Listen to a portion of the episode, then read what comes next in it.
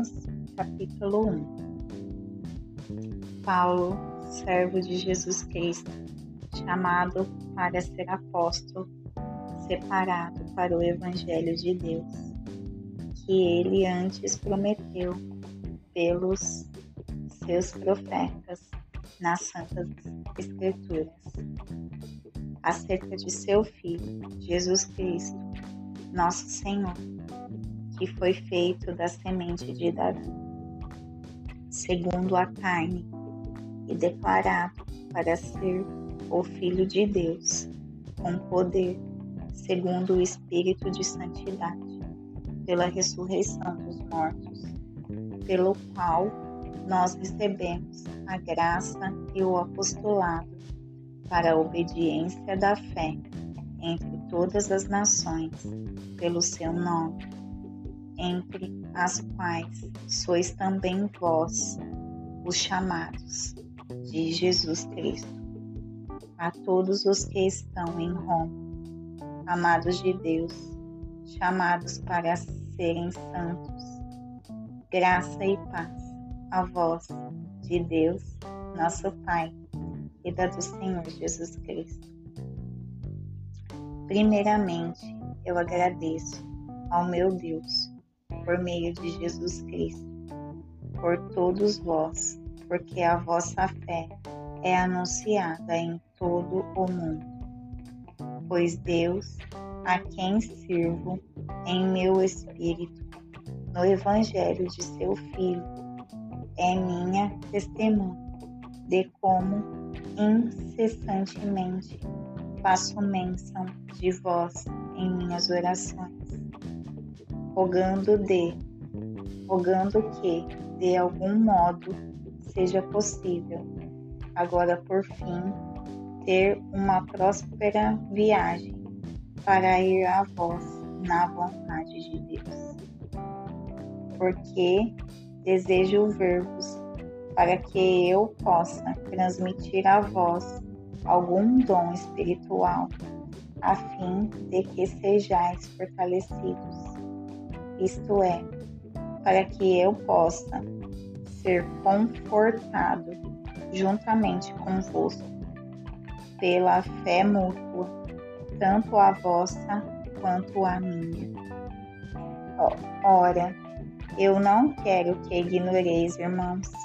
que muitas vezes eu propus ir até vós, mas tenho sido impedido até agora para que eu também possa ter entre vós algum fruto, mesmo entre os demais gentios. Eu sou devedor,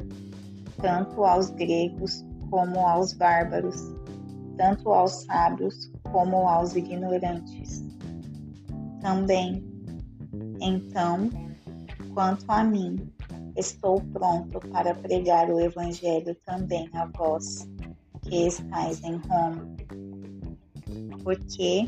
eu não me envergonho do Evangelho de Cristo, pois é o poder de Deus para a salvação de todo aquele que crê, primeiro do judeu e também do grego, porque nele a justiça de Deus é revelada, de fé em fé, como está escrito o justo viverá pela fé. Porque a ira de Deus é revelada do céu contra toda a impiedade e injustiça dos homens que detêm a verdade em injustiça. Porque aquilo que de Deus se pode conhecer é manifesto neles, pois Deus o manifestou a eles porque as suas coisas invisíveis, desde a criação do mundo, são claramente vistas, sendo entendidas por meio das coisas que são feitas. O seu eterno poder e divindade,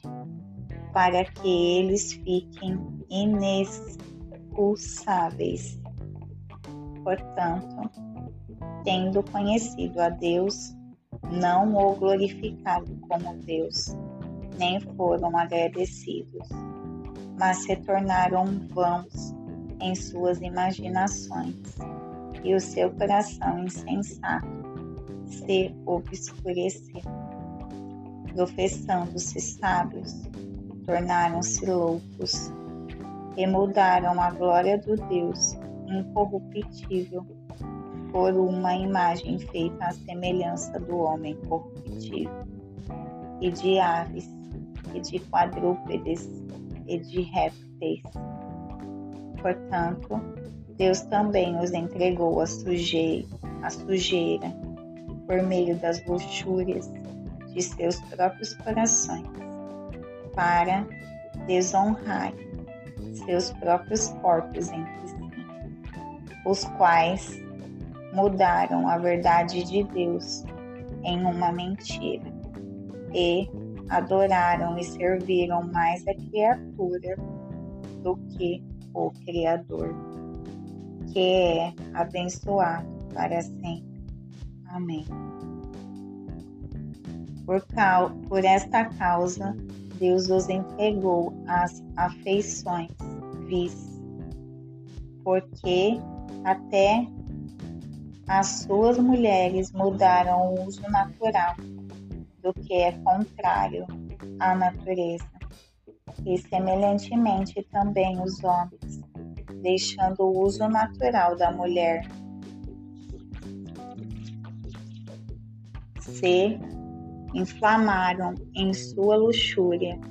uns para com os outros, homens com homens, praticando o que é indecente e recebendo em si mesmo a recompensa adequada do seu erro. E, como eles não se importaram em reter Deus em seu conhecimento, Deus os entregou a uma mente reprovada para fazerem essas coisas que não convêm. Estando cheios de toda injustiça, fornicação, maldade, cobiça, malícia, cheios de inveja, assassinato, contenda, engano, malignidade, murmuradores, caluniadores, aborrecedores de Deus, maliciosos, orgulhosos, fanfarrões, inventores de coisas más, desobediente aos pais, sem conhecimento, infiéis nos pactos, sem afeição natural, implacáveis, sem piedade, os quais, conhecendo o julgamento de Deus, que os que cometem tais coisas são dignos de morte. Não somente as fazem, mas têm prazer naqueles que as fazem.